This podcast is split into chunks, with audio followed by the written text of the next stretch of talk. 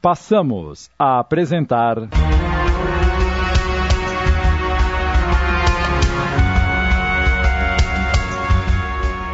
O Bem e o Mal.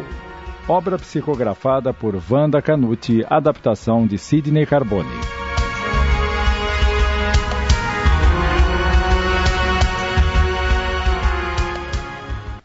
Walter nunca virá. Mas seu filho virá, se a senhora insistir.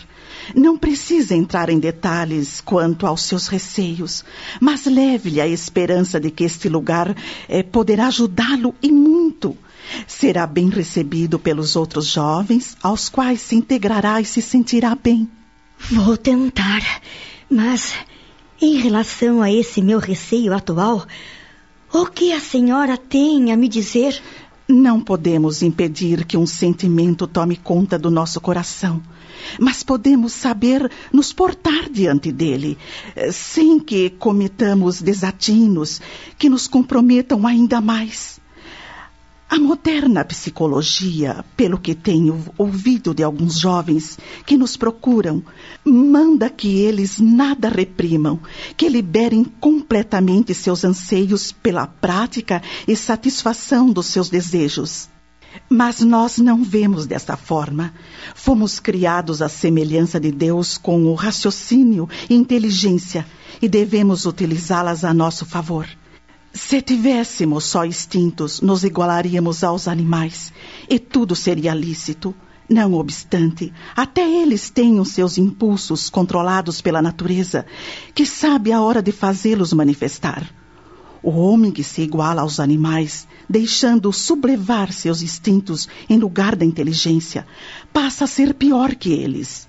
Temos inteligência para discernir e saber o que nos será benéfico ou não, a fim de podermos controlar essas tendências, canalizando-as para ações mais nobres e elevadas em favor dos outros, e os benefícios reverterão em favor de nós. O que é uma existência de contenção para a redenção do espírito, se temos a eternidade diante de nós, com todas as oportunidades que nos oferecem e das quais nos fazemos merecedores? Ah, se Átila estivesse aqui comigo para ouvi-la, dona Olga. se assim fosse, talvez nossa conversa tivesse tomado outra direção. Eu não falaria com essa franqueza diante de um jovenzinho de apenas 15 anos, que começa a despertar para a vida com as exigências próprias, as necessidades de cada um. Pelo que a senhora me disse, ele ainda não tem despertado em si nada que me permitisse falar como fiz. Contudo, se estiver conosco, um dia ouvirá uma palavra, no outro, uma consideração, uma explicação ou um aconselhamento de modo geral. E assim, aos poucos, sem que se sinta agredido em sua privacidade, irá compreendendo até o dia em que possamos falar-lhe abertamente. Então a senhora supõe que é melhor esperar o problema acontecer para depois lhe abrirmos os olhos? Não foi o que eu quis dizer. Se ele estiver aqui, sempre estará em contato com as verdades espirituais, diante da informação do que nos aguarda quando transgredimos, assim como se pautamos a nossa vida pela retidão de caráter, sem que tenhamos que falar às claras. Se o chamarmos para uma conversa, ele poderá sentir-se invadido em sua intimidade, na qual ninguém tem o direito de penetrar para ditar ordens e até nos abandonará depois. Mas da forma como lhe expliquei, ele irá entendendo por si mesmo, até o momento em que, sem imposição nem constrangimentos, solicitará maiores explicações e uma orientação, as quais estará pronto para receber, aceitar e seguir. Por essa razão, é importante que encaminhemos nossos filhos desde cedo a uma religião que lhes dê base sólida para suas indagações e segurança e confiança para os momentos de necessidade que acometem a todos nós em provas neste planeta. Suas considerações são muito sábias. Vou tentar convencer meu filho a vir, mas antes preciso conversar com meu marido. transmitir-lhe tudo o que a senhora me explicou, para que ambos tenhamos elementos de auxílio para nosso filho. Conquanto meu marido se omita frente às expectativas que sempre manteve em relação a ter um filho homem, é necessário que nos unamos. Ele sente-se envergonhado, evita tocar no assunto e não deixa que eu lhe fale. Importante seria que ele também nos procurasse para algum esclarecimento e compreendesse a sublimidade e justiça da reencarnação, entendendo que, se seu filho está no seu lar, justamente contrariando todas as suas expectativas, é porque ele também tem débitos nesse campo, cuja extensão não podemos aquilatar. Ninguém está isento de culpas diante do que nos acontece pois Deus é todo justiça. Se seu filho lá está, algo deve haver. E se seu marido prosseguir nesta postura, sobretudo agora, quando o jovem precisará mais da orientação paterna, mais compromissos assumirá. Futuramente ele poderá até ter uma existência igual à do filho, para que possa avaliar por si próprio o que é esse sofrimento quando incompreendido e discriminado no seio familiar. Só assim ele aprenderá. Fale também sobre isso. Talvez seja este o ponto inicial da sua modificação. Não importa que seja o resultado do medo e do orgulho, porque será salutar a seu filho e a ele mesmo. A senhora tem argumentos muito convincentes. Quem sabe depois dessa nossa conversa eu não consiga trazê-lo? Estarei sempre à disposição, tanto dele quanto da senhora e do seu filho, com o que puder orientar, sem invadir sua privacidade, sem que ele se sinta agredido. Celina deixou aquele local em companhia da irmã, levando um coração renovado. Oxalá Walter, sempre contrário a tudo o que pudesse auxiliar e amenizar a vida sofrida do filho, não fizesse aquele entusiasmo e as novas esperanças que seu coração abrigava ruírem por terra, assim que ela começasse a lhe falar, impedindo-a de concluir. Entretanto, até que esse momento chegasse, ela sentia-se feliz e esperançosa. À noite, à hora de dormir, no silêncio do quarto, mostrando-se carinhosa e submissa, Celina, enquanto se preparava para o repouso, aproximou-se do marido, abraçou-o, dizendo-lhe: Você nem sequer perguntou como foi a entrevista que tive hoje, e, no entanto, tenho muito a lhe falar. Você sabe muito bem que tudo o que diz respeito a Átila não me interessa. Não quero ouvir o que viu e nem sobre o que conversou, para não estragar o meu repouso. Pois eu, esta noite, depois de tudo o que ouvi, vou dormir em paz. Porque penso ter encontrado um caminho no qual Átila poderá ingressar para o seu próprio bem e de nós mesmos. Hoje recebi explicações e aconselhamentos tão importantes que já deveria tê-los recebido antes e cuja importância transcende esta nossa dúvida presente e tem seus reflexos no nosso futuro de espíritos imortais. De que você está falando? Parece que ensandeceu. O que me importa o futuro? Interessa-me o presente e esse desagrada-me o bastante para preocupar-me com o porvir. Se você tivesse ouvido aquela senhora com quem conversei, entenderia o que quero dizer. O nosso presente, se é como diz o que lhe importa, está dependendo do nosso passado, assim como o nosso futuro depende de nosso presente. Você tem razão, o presente é muito importante. O passado já foi vivido e hoje arcamos com a responsabilidade do que fizemos, mas com essa compreensão, o nosso futuro será muito melhor se soubermos viver bem o presente. Parece-me que você está fazendo um jogo de palavras. Se assim quiser entendê-las. Porém, um jogo de grande profundidade, no qual sempre saímos vencedores se seguirmos corretamente suas regras. Quer fazer o favor de explicar-se melhor, Celina? Tentarei. Mas para que compreenda bem, terei de fazê-lo tomando a nossa vida atual com o nosso filho como exemplo. Pois que o faça. Já conversamos em ocasiões anteriores que Átila não está aqui por acaso. E não é por acaso que somos seus pais, sobretudo você. Algum compromisso deve haver entre ambos para terem vindo juntos numa situação que o desgosta profundamente e que traz tanto sofrimento para nosso filho que praticamente nem começou a viver ainda.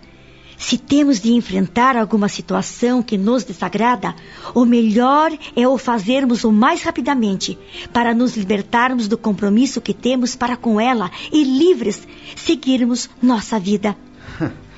Quer que me desfaça do nosso filho? Quero que se desfaça dessas mágoas que traz, das esperanças frustradas e o aceite como ele é, ajudando-o, para que esse compromisso não venha a se agravar no futuro.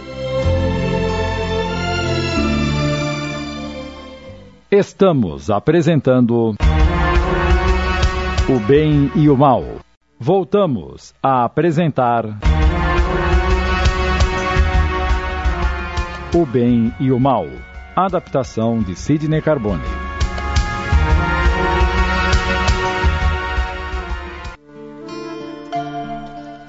Enquanto você mantiver essa atitude de repulsa e omissão da sua responsabilidade para com ele, mais os compromissos aumentam e, ao invés de se desfazer deles, acumulará mais. Se assim continuar a ocorrer, de que modo irá entender seu filho? se não sentir em si mesmo o que é carregar uma prova como a que eles carrega? Se vivendo juntos sob o mesmo teto não é suficiente para que você entenda a condição dele, necessário será que traga em si mesmo um dia condição semelhante, passando por todas as humilhações que ele tem passado, por todas as discriminações que tem sido alvo dentro do seu próprio lar e por tudo o que ainda o aguarda e que nem sequer começou. Ah, você está ficando louca. Essas considerações não são minhas, Walter, mas a consequência natural dos nossos atos diante da imortalidade do espírito. Você sabe que vivemos muitas vidas e precisamos passar por todas as situações que possam burilar nosso espírito, justamente por aquelas em que assumimos compromissos. Sabe Deus o que fez você para ter um filho como Átila? Sabe Deus o que ele fez e o porquê de virem juntos? Se eu tivesse aceitado e auxiliado em suas limitações, mesmo que alguns compromissos houvesse, estaria se desfazendo. Todavia, diante de sua atitude de intransigência e até repulsa, temos a certeza de que ambos muito erraram e você continua errando e só experimentando o que é ser como ele que entenderá. Chega. Eu não quero ouvir mais nada. Mesmo assim, eu preciso continuar para lhe oferecer orientações adequadas, a fim de que o entendimento adentre seu espírito, não por mim, que muito pouco conheço, mas vinda daqueles que se ocupam em esclarecer pessoas, alertando-as para suas responsabilidades de espírito imortal, que precisa caminhar para Deus Quanto mais débitos contraímos, mais íngremes se tornam os caminhos e mais longa e demorada é a caminhada. Portanto, está em cada um de nós escolher o próprio caminho e ser feliz ou infeliz.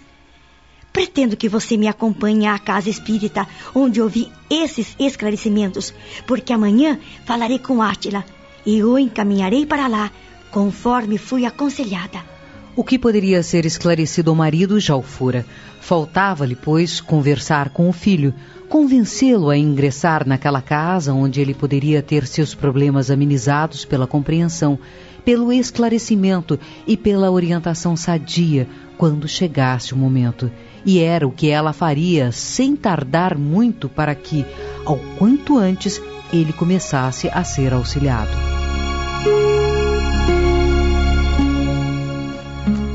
À tarde do dia imediato, quando Átila se encontrava recolhido em seu quarto, Celina aproximou-se e começou a lhe falar.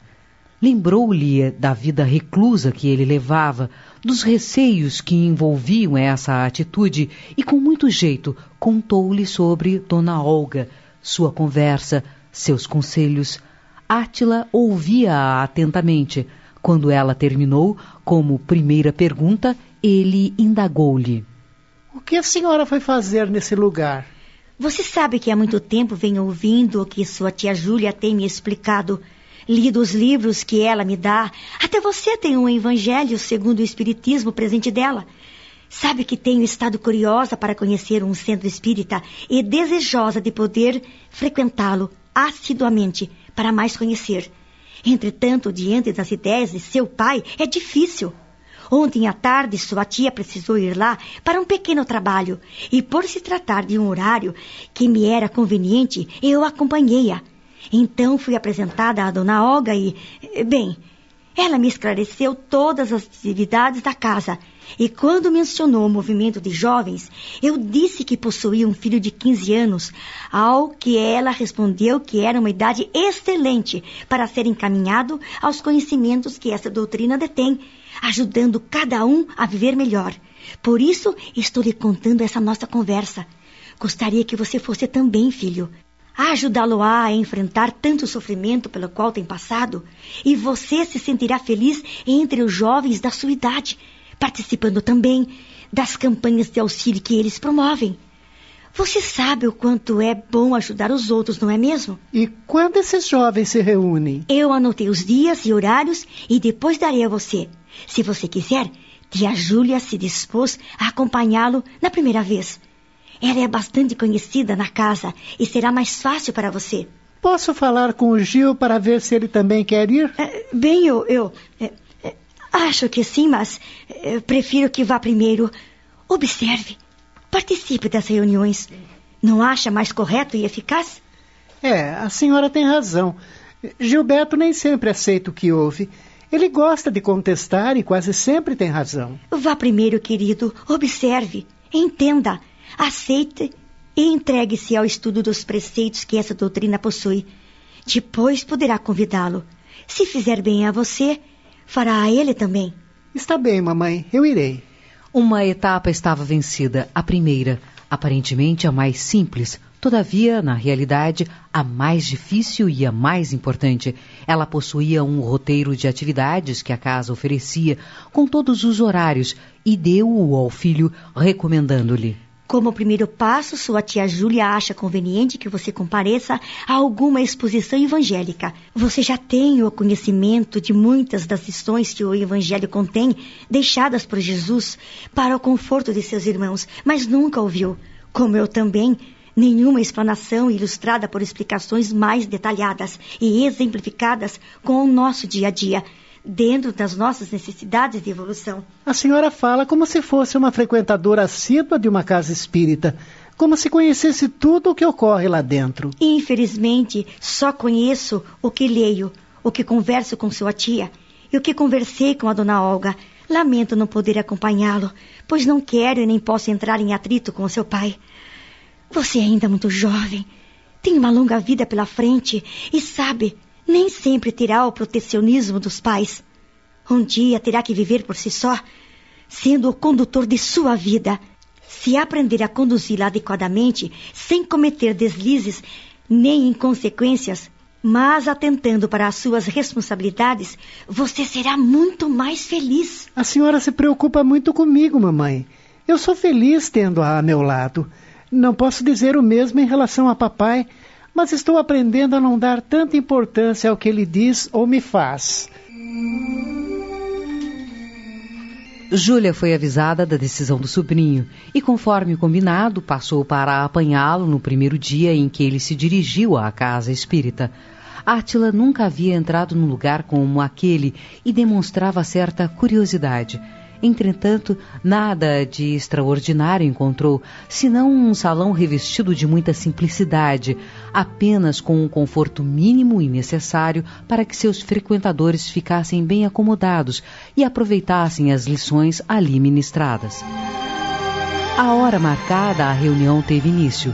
Uma explanação evangélica foi realizada, muitos esclarecimentos transmitidos, durante os quais Júlia, vez por outra, se voltava para o sobrinho, desejando captar-lhe as reações, e ao final, quando a prece de encerramento foi concluída, abrindo também a sessão de passes aos frequentadores que o desejassem, Júlia, bem baixinho, indagou-lhe.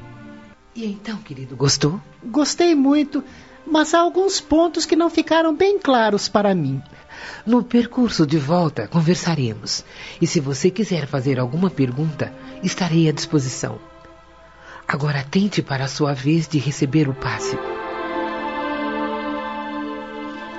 Quando deixaram o salão, Átila estava bem disposto e comentou com a tia. Senti-me bem neste lugar e notei que ninguém olhou-me com olhos curiosos, como muitos o fazem.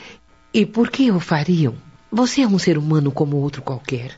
Como todos os que lá estavam e nada têm para que eles se sentissem com a atenção voltada para você.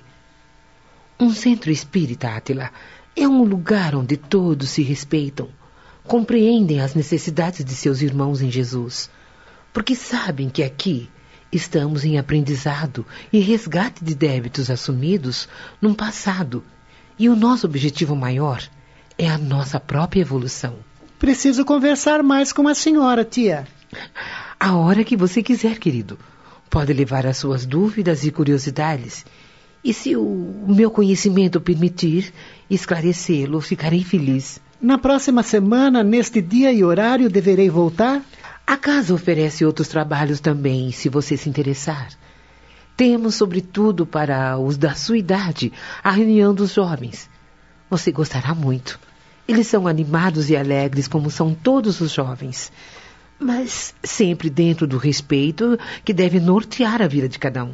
Bem, eu pretendo vir ainda algumas semanas e depois, quando estiver mais habituado à casa, eu os procurarei. Acredite, só lhe trará bem. Sua vida é muito restrita.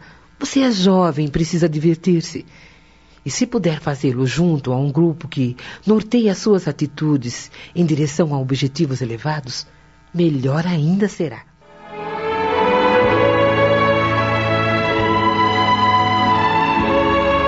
Esta minissérie nos chama a atenção para a problemática da masculinidade e feminilidade. O espírito, como uma criatura divina, traz consigo as características masculinas e femininas, pois o sexo na espiritualidade não se apresenta como questão essencial, uma vez que somente vai ser específico na reprodução fisiológica.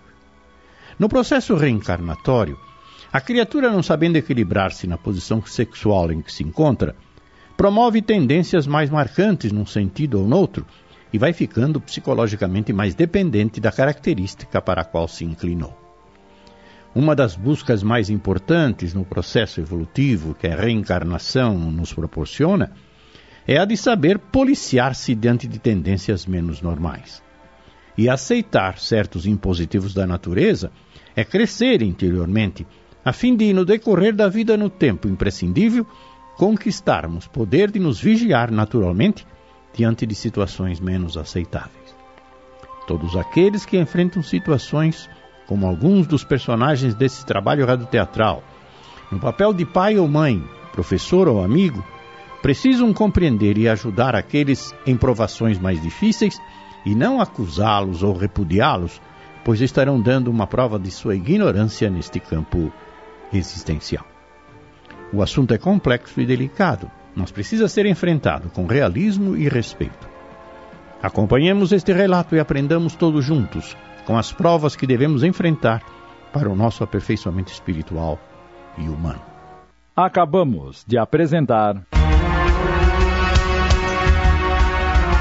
O Bem e o Mal. Minissérie em 15 capítulos, extraída da obra de Essa de Queiroz psicografada por Wanda Canuti. Adaptação de Sidney Carbone.